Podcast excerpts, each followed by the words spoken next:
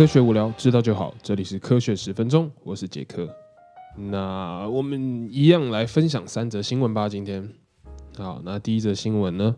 就是如果在呃北美的各位啊，就是听众的话，应该知道，就是在上礼拜天的时候啊，有个日光节约时间，就是算是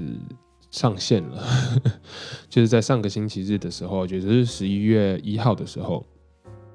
呃。因为冬天来了，所以在北美，呃，我觉得世界各地好像都有吧。世界上好像有大概百分之四十 percent 的国家有做这件事情，就是把时间往后调一个小时。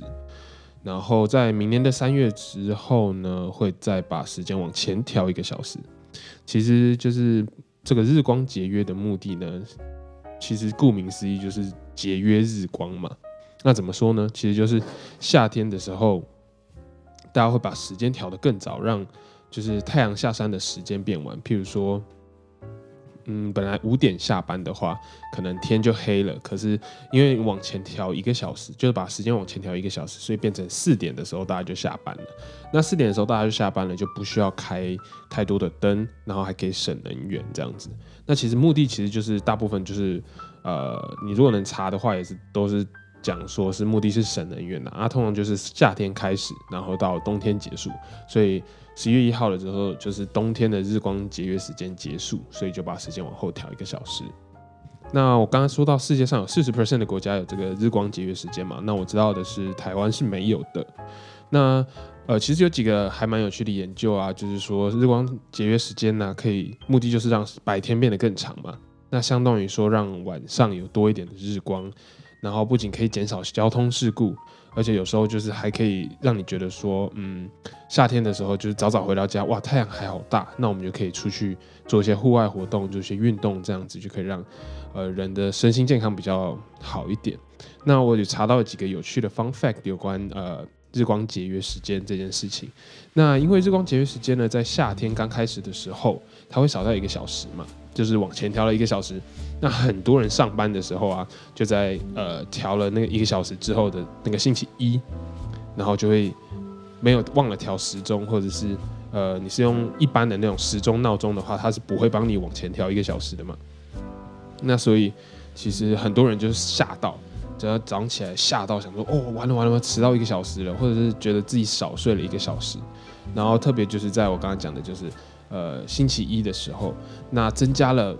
二十二十四 percent 的心脏病发生率，也就是说，就因为这个日光节约时间，然后增加了二十四 percent 的呃心脏病这样子，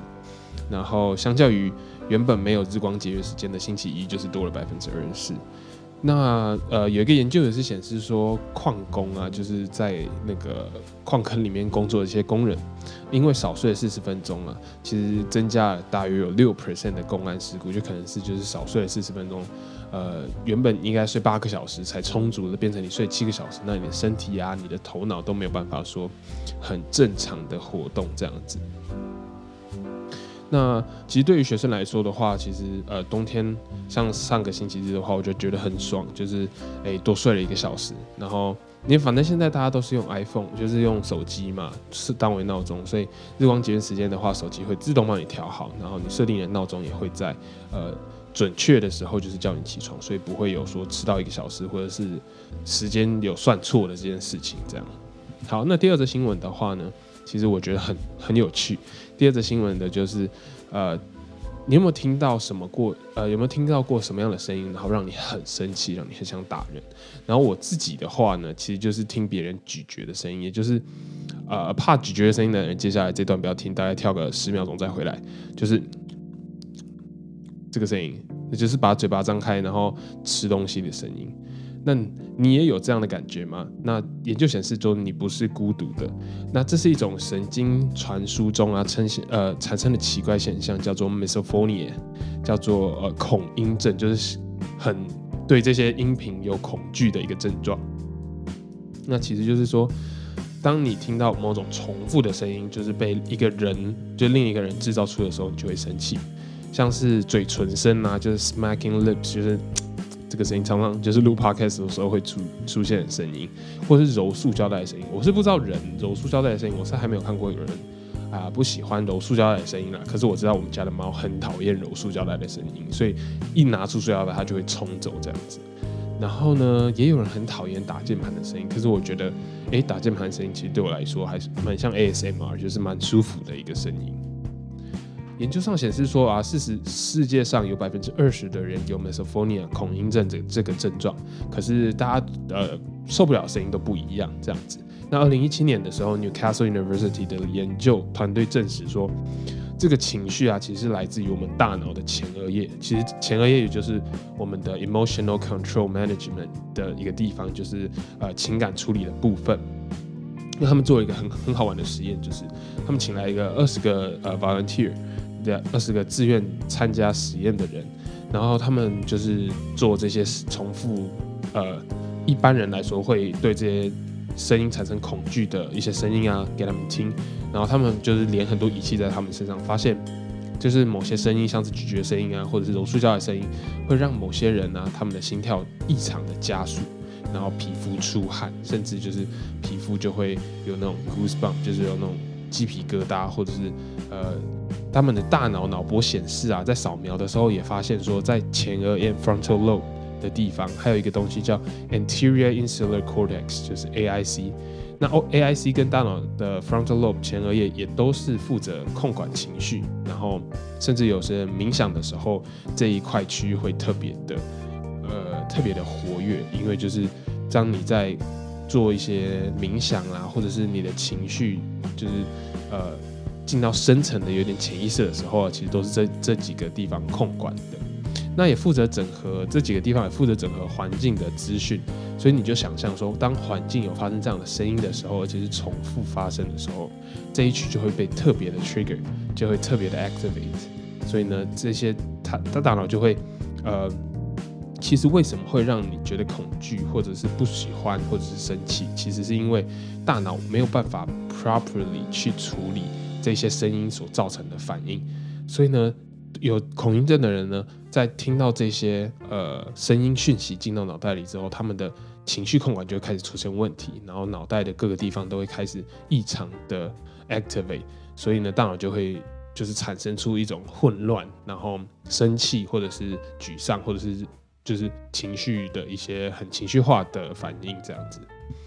那我自己本身其实有一个 example，就是我自己是非常讨厌呃吃饭然后不闭着嘴巴。吃那我有一次，其实在我在 college 的时候啊，我的呃室友，因为他常回来就是开电脑嘛，然后戴着耳机听影片，然后他那天呢，他就带了一盒披萨回来，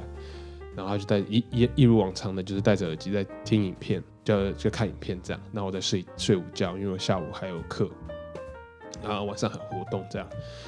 然后呢，他就一边听听影片一边吃他的披萨嘛，那吃披萨我不觉得怎么样，可是呢，他就发出了这个咀嚼声，而且是。奇大无比，因为他自己也听不到，他自己戴着耳机。可是我在睡觉，我居然被这个咀嚼声给吵醒，我当下就非常不爽。然后我这样不爽到，我就是拿拿起我，因为我两个枕头嘛，我拿起我一个枕头直接往他身上，就是头上砸过去。然后他怎么被我吓到，然后他就说：“我到我怎么了吗？就是发生什么事？”然后他把耳机拿下来，我说：“你吃饭拜托，嘴巴可不可以闭起来？我真的很讨厌那个声音。”所以其实我觉得我本身也有一点点的这个 misophonia，有一点这个恐恐音症。那不知道各位听众就是有没有这样的呃这样的 恐音症？那如果有有有特别不喜欢哪些声音的话，请可以可以留言啊，或者是私信跟我说。好，第三则新闻，超级细菌。呃，我们现在大家都很关注的就是 coronavirus COVID-19 的这个疫情嘛，这个病毒。那其实啊，科学家。科学家估计说啊，到二零五零年的时候，其实将有一千万人会因为这个 superbug，就是超级细菌而感染死亡。那我们再来讲一下什么是超级细细菌好了。超级细菌其实就是一般的细菌进化而来的，不就是像动物一样，动物也会进，动物会进化嘛？嗯，那细菌也会进化。那因为我们就是过度滥用抗生素，像呃在。台湾就是好像不吃一些抗生素，或者是你去你有一些小病，就是一定要做用抗生素处理，然后你才会觉得比较心安。尤其是特别是比较年有年纪大的人，呃呃老人的话，他们都会就是吃这种东西给个心安这样子。那其实医生也会开个就是呃很普通的抗生素，或者是甚至现在因为有抗生素滥用造成超级细菌的这个关系呢，其实现在医生都会开一些安慰剂，像是维他命，然后呃比较像骗这些呃年长者说啊它是抗生素，反正吃下去就没事了。好，那因为抗生素我们的超级滥用呢，就是呃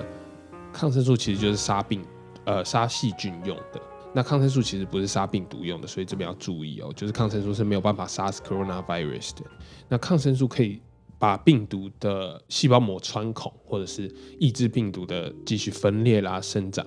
可是呢，就是总有那几个病，要有几个对不对？一起讲错，有几个细菌，就是它特别对这些抗生素有抗性。那它可能本来就就像是一些怪胎，在细菌的呃，他们就是一个怪胎，然后呃，就是对抗生素特别有抗性。所以，当这些抗生素一用下去，就是他们感染人类，抗生素一用下去，杀死了一堆细菌的时候，这些怪胎却还活着。那这些活活着的怪胎呢，它就开始产生自己的后代，开始一直分裂，所以造成后来的一些细菌啊，其实它都会抗抗生素这样子。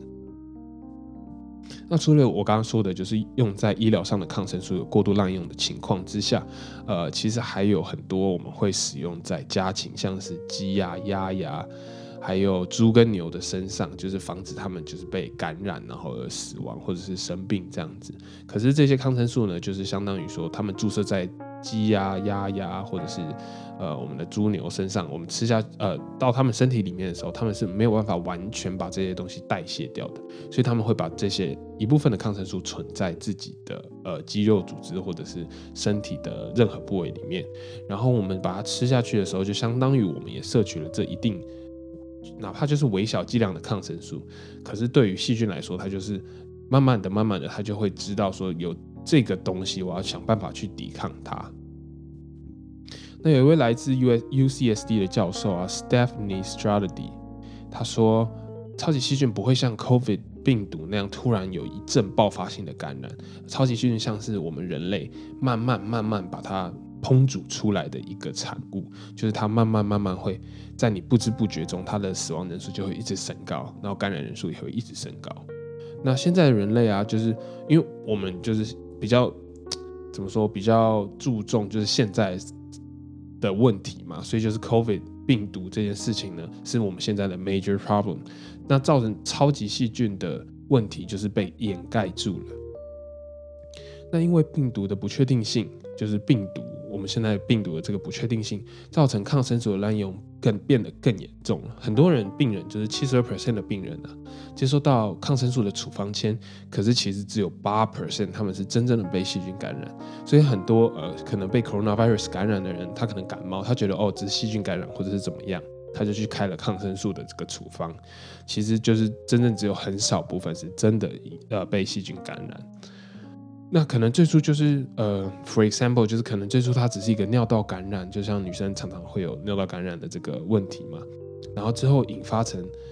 呃败血症。那现在这个情况其实是越来越多，因为我们的抗生素就是不再管用了。